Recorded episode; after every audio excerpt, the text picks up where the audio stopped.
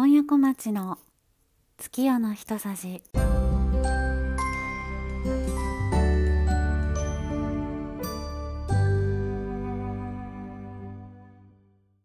2022年6月14日満月。19回目の配信となりました。いかがお過ごしでしょうか？今夜小町です。えー、私がこの月夜のひそさじでいつもお話をさせていただいているあの天体のねお話はだいたい、まあ、国立天文台のホームページから知識を得てお話しさせていただいておりますが中でもあの国立天文台三鷹キャンパスのオンライン観望会という YouTube であの配信されているものがありましてそこであの得た情報をまあ自分の中だけでこう見てなるほどっていうふうに思ってあの終わるんじゃなくてここであのこういうふうにあのお話お伝えすることによってなんか自分自身もあの勉強になる復習みたいな感じにもなるしなんか改めてちょっとしらうん調べ直してみたりあのまあなんか勉強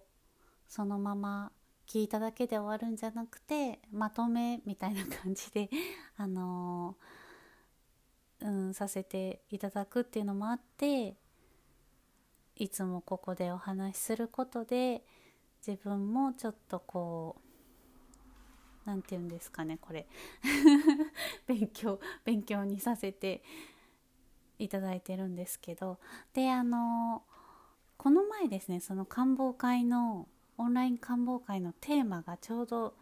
月の起源ということであの毎回なんか星に関する星座のお話とか星に関する銀河とかあと星雲星団とかそういう、うん、なんかそうなんかお話をいろいろその官房会の中でしてくださってあの毎回ねすごい面白いんですけどやっぱりあの個人的には月のお話が嬉しくて 好きなので、まあ、今回はですねちょっとその国立天文台のオンライン観望会であの教えてもらったことを私なりにちょっとまとめてというかあのお伝えできたらなと、まあ、私個人の感想も含めてお話まずはしたいなと思います。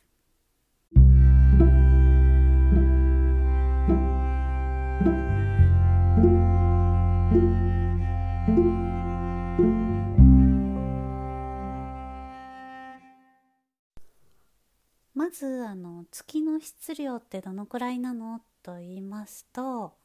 約7450ケイトンだそうです。7450ケイトン。ケイってあの超の次ですね。110100100万億超の次がケイですね。あのだいたい富士山のあ富士山が2500万個分だそうです。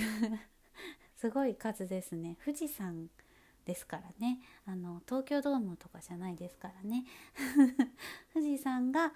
2500万個ぐらいの質量だそうです。はい。あと,、えーと、と月の直径が 3474km これはまあだいたいだいたい日本列島と同じくらいだそうです。えー、と月あ地球から月までの距離は約38万キロこれはまあ結構聞いたことある感じですよね。えっ、と約38万キロっていうのは日本縦断を120回ぐらいすればつける距離だそうです 日本縦断を120回してる人っていますよねきっとね。いないかな。なんかそういうの120回はいないか。そういうのなんか好きな人はいそうな気もしますが120回はないか。ちょっとわかんないんですけど。えっと時速100キロの車で約160日間、えー、時速1000キロの飛行機だと約16日そしてアポロ宇宙船だと約3日くらいかけて行ける距離が地球から月までの距離だそうですね。なんか宇宙船で3日っていうと近いような気もしますがどうなんですかね。えー、そしてですね月っていうのはまあ地球の衛星なんですけどあの他の星の衛星と比べるとその重さの比率が太陽系の中では一番大きいんだそうです。えっと、地球に対して月っていうのは約80分の1重さの比率なんですけど例えばあの木星にはガニメデという衛星があってその比率が木星の1万2500分の1の重さなんですね。でえっと土星にはタイタンという衛星がありましてタイタンは土星の4200分の1ということで、まあ、比率という意味で言うと、えっと、地球と月は80分の1なのでまああの大きい比率という意味では一番大きいそうなんですね。ただ単純にこのガニメデとタイタンと月っていう衛星たちだけでその大きさをね比べると一番大きいのはガニメデ木星の衛星のガニメデ2番目が土星の衛星のタイタン。で3番目が月なので、まあ、この衛星たちだけで比べたら月はちっちゃいんですけど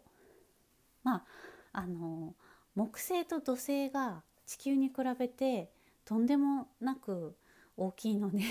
そりゃそうだっていう感じもするんですけどなんかそういうね比率っていう意味ではあの月は大きいんだなっていうのが分かりますね。でですね、まあ、月ってどうやってできたのというお話なんですけれども、えー、一応有力説と呼ばれたものが、あの4つこれまであったそうなんですね。でその4つというのが、えー、まず地球の引力によって引きつけられたっていう捕獲説というのとそれから、まあ、一緒に同時にできたっていう双子説、まあ、兄弟説っていう言い方もあるみたいなんですけどあとですね地球からあ地球分裂してできた地球が高速回転して分裂してできたっていう分裂説、えー、そして、えー、天体が衝突してできたっていう巨大衝突説という4つがあるそうなんですけど、まあ、今のところ一番有力なのは4番目の巨大衝突説だそうなんですね。まあでもですねこれも有力というだけで実際にはまだあの解明されてないそうなんです。なんか他のその捕獲説双子説分裂説に比べるとまあ最もあのそう相当な説明がつくということでこの巨大衝突説が今のとこ一番有力だよと呼ばれてるそうなんですけどしかもですねこれが提唱されたのが1970年代とかだそうなのであの結構最近の話なんだなと思って。ね。なんか私たちが生きてるうちに果たして月の起源が分かる時が来るのでしょうかね。どうでしょう。でもうーんまあ知りたいけれど分からないから魅力的みたいなものもあったりするんですかね。あの恋愛と一緒ですかね。うん違うか。あのちなみにですねこの4つの説どれが好きですかね。捕獲説双子説分裂説巨大衝突説。あの私はですね個人的には、えー、分裂説が好きなんですけど なんかあの地球が高速回転でぐるんぐるん回って月が分裂してできたって面白いなと思って。はい。なんか昔あの公園に球体の遊具あったのご存知ですかね？あ今もあるんですかね。なんか結構今ってね怪我とか危ないからってああいう遊具がほとんどなくなってるんですけどね。あの子供の頃こうぐるぐる回るあの遊具が好きであれをまあ外側に立ってあれに捕まって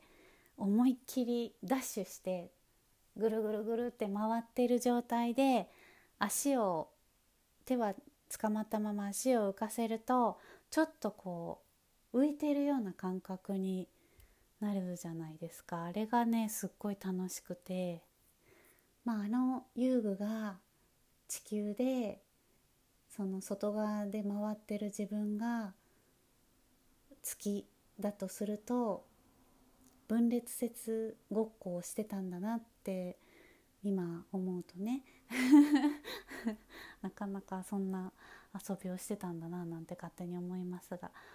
まあもう今はちょっと三半規管が弱すぎてですね。あんな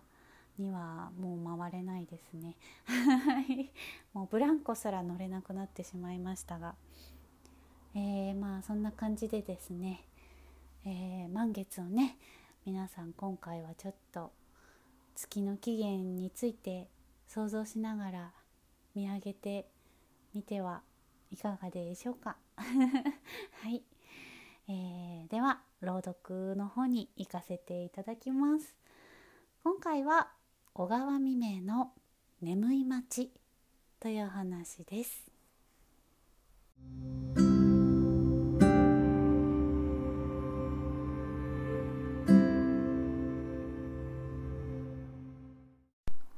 小川未明。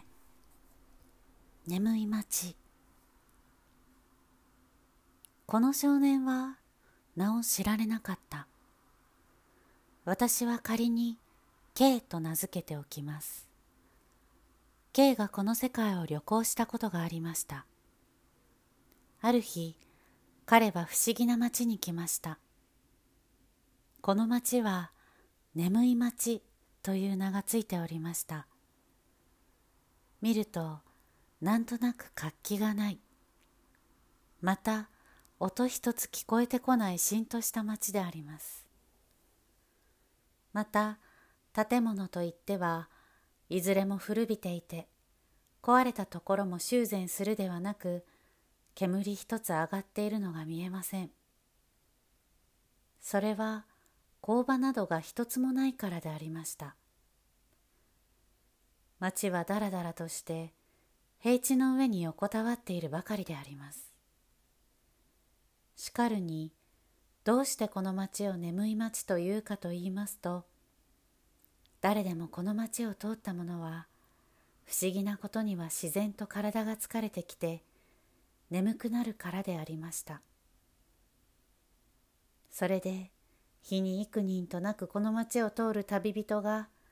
皆この町に来かかると急に体が疲れを覚えて眠くなりますので町外れの木陰の下や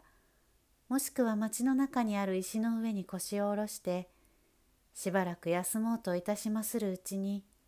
まるで深い深い穴の中にでも引き込まれるように眠くなってつい知らず知らず眠ってしまいます。ようやく目が覚めた自分にはもういつしか日が暮れかかっているので驚いて立ち上がって道を急ぐのでありました。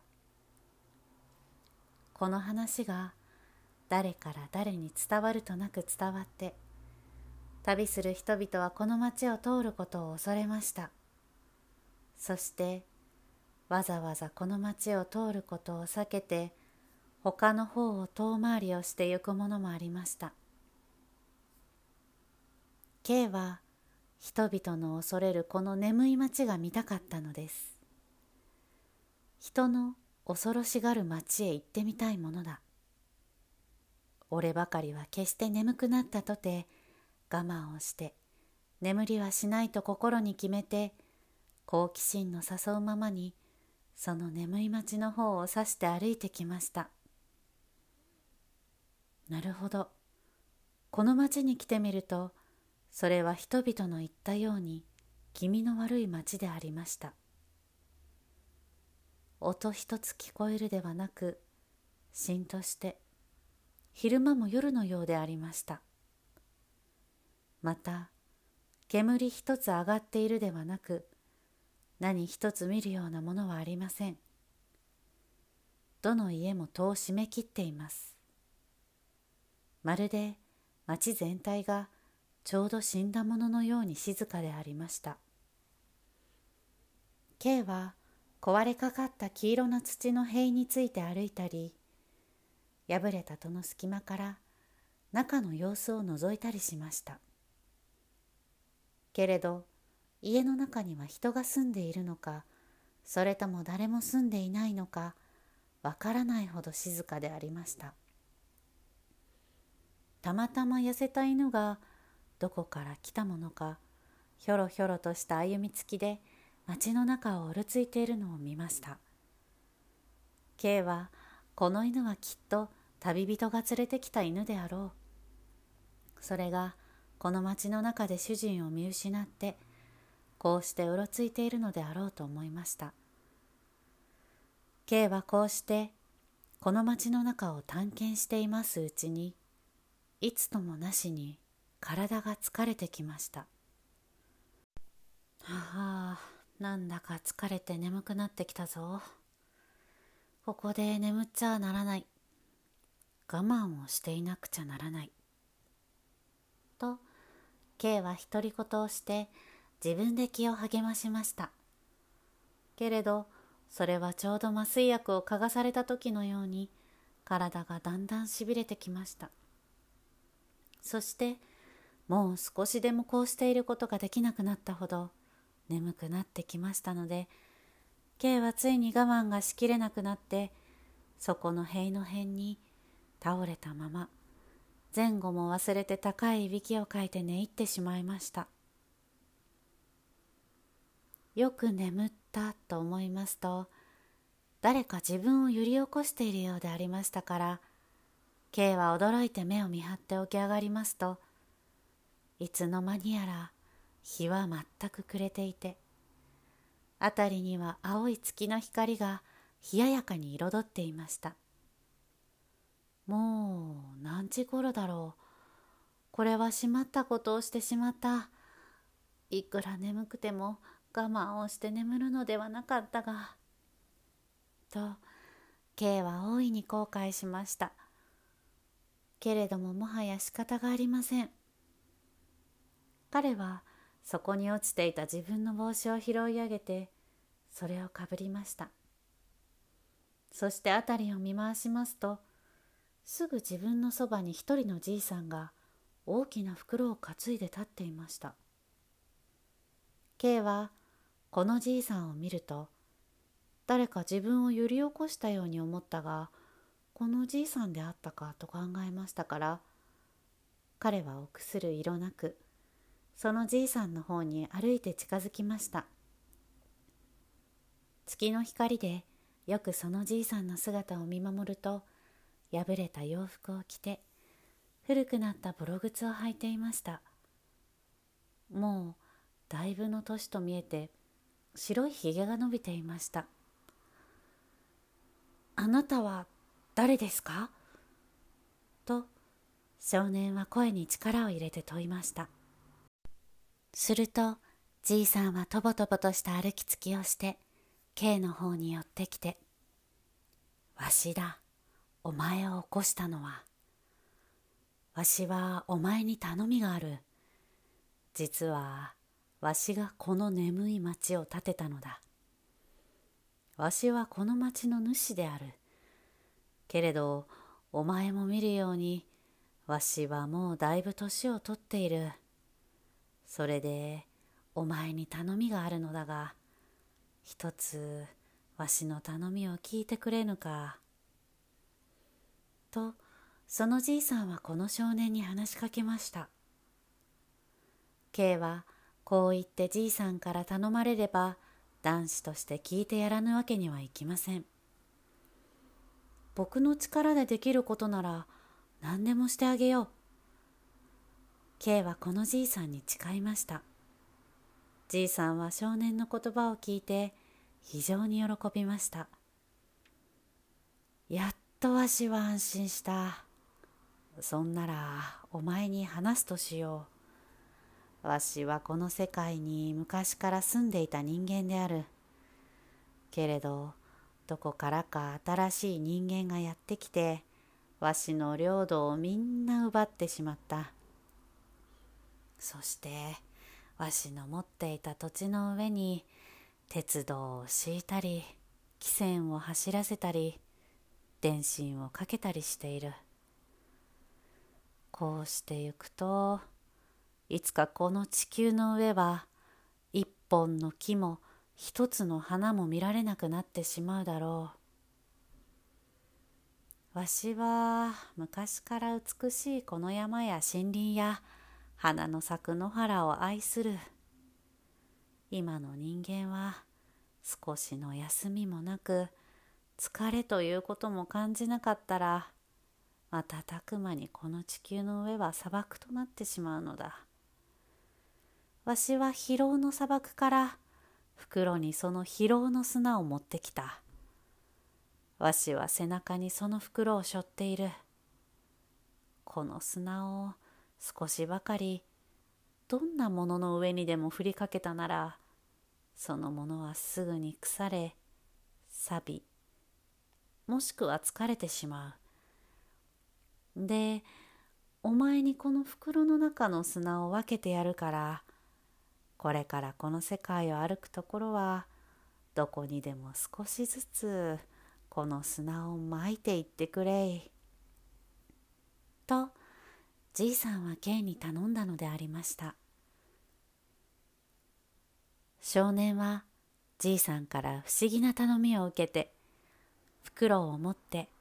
この地球の上を歩きましたある日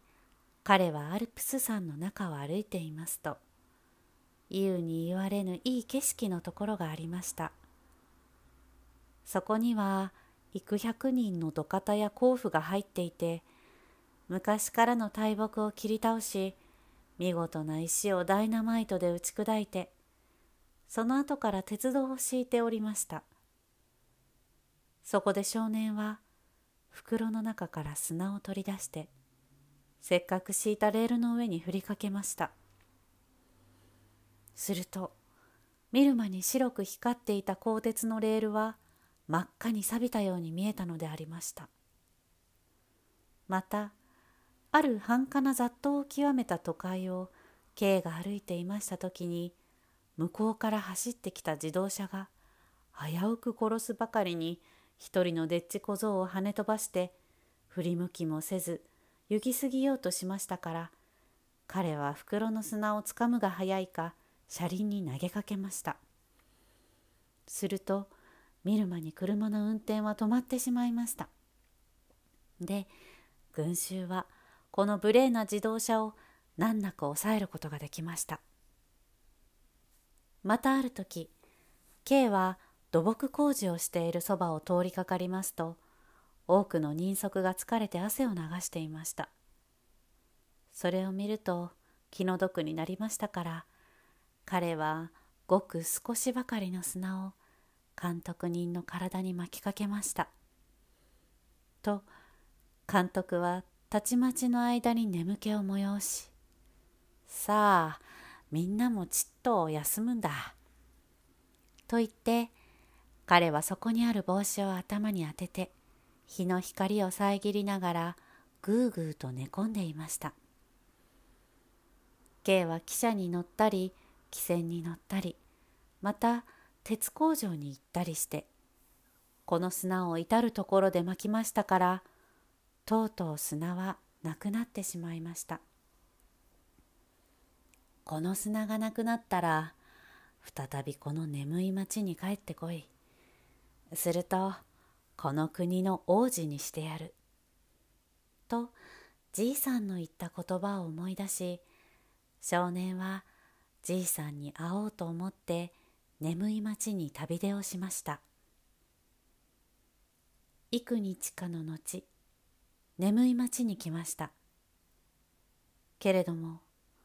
いつの間にか昔見たような灰色の建物は跡形もありませんでした。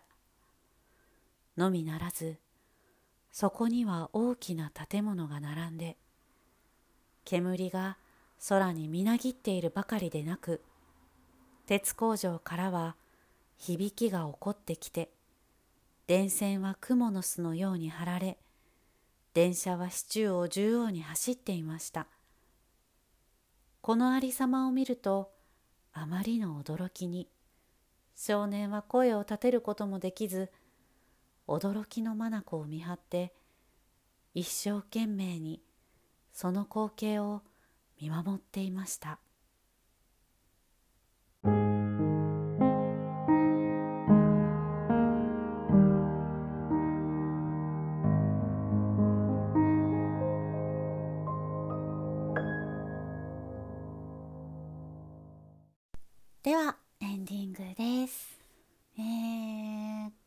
月のお話とですね朗読とで27分ぐらい喋って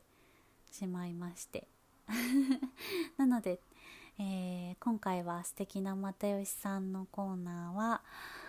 うんと割愛させていただくんですけれどもなんですけどあのちょっと前にですねえっと FM 愛媛の言葉の魔法というラジオ番組がありましてあの又吉さんがゲストで出演されたんですね。えー、でその際にあの前もってリスナーの方からの質問募集してますっていうのがあってあの私今夜小町もあの聞いてみたいことがねあとたくさんあったのでちょっと考えて、まあ、あの言葉の魔法という番組なので言葉に関する質問がいいですっていうことだったのであのちょっと質問をしてみたところあのありがたく採用させてあ採用していただいてであのそれがですねラジオでそのオンエアで流れたんですね。でえっと今あのラジオクラウドというですねアプリがあるんですけれどもそこで結構あのいろんなあの全国のラジオが、まあ、聞けたりするんですけどなのであの FM 愛媛のラジオなんですけどあのそのそこらその辺の地域の方じゃない人も、えーと、そのラジオクラウドからだと聞けるので、まあ、もしあのよかったら聞いてください。よかったらではい。あの、まあ、私の質問に対するあの答えももちろんすごく丁寧に真摯に答えてくださっててそれ以外にもなんか又吉さんのうん言葉に対する考え方だったり使い分け方とかあとはまあ幼少期のお話とかなんか作文のこととかね作文の書き方みたいなのとか結構お話あの又吉さんのファンじゃない方でも興味深く聞けるんじゃないかなと思うのであのよかったら聞いてみてください。あの言葉の魔法という、えー、ラジオ番組です。はい、まあ、またあのこの月夜の人さちでもねあの素敵な又吉さんのコーナーでこのラジオの話はするかもしれないんですけど、うん、なしたいなとは思っていますが是非あのラジオクラウドで聞いてみていただけたらなと思います。なんかね期間限定みたいなのでえっ、ー、と8月ぐらいまでかな。又吉さんの回は聞けるみたいです。でもねあの他の方のゲストの回のあのお話も結構面白くてあの関城さんっていうあの又吉さんと一緒に自由律俳句の本を出してる方とかですね。あと歌人の俵町さんとか私はすごい好きなのであの聞いたりしてみたんですけどあのすごく面白いですね。やっぱ言葉に対するやそういうね言葉をなりわいにしている方々のお話なのですごくあの聞き応えがあるなと思いました。はい、えー、さて次回の月夜の人さじは6月29日11時51分に配信いたします。えー、またツイッターとノートもひっそりとやっておりますので「今夜小町」で検索していただけたらあのー、椿が椿の花が出てくると思うんですけどまあなんかちょっと下の方に行くと あの私のツイッターとかノートも出てくると思うので、えー、調べてみていただけたら嬉しいです。それではまたお会いしましょう。今夜こまちでした。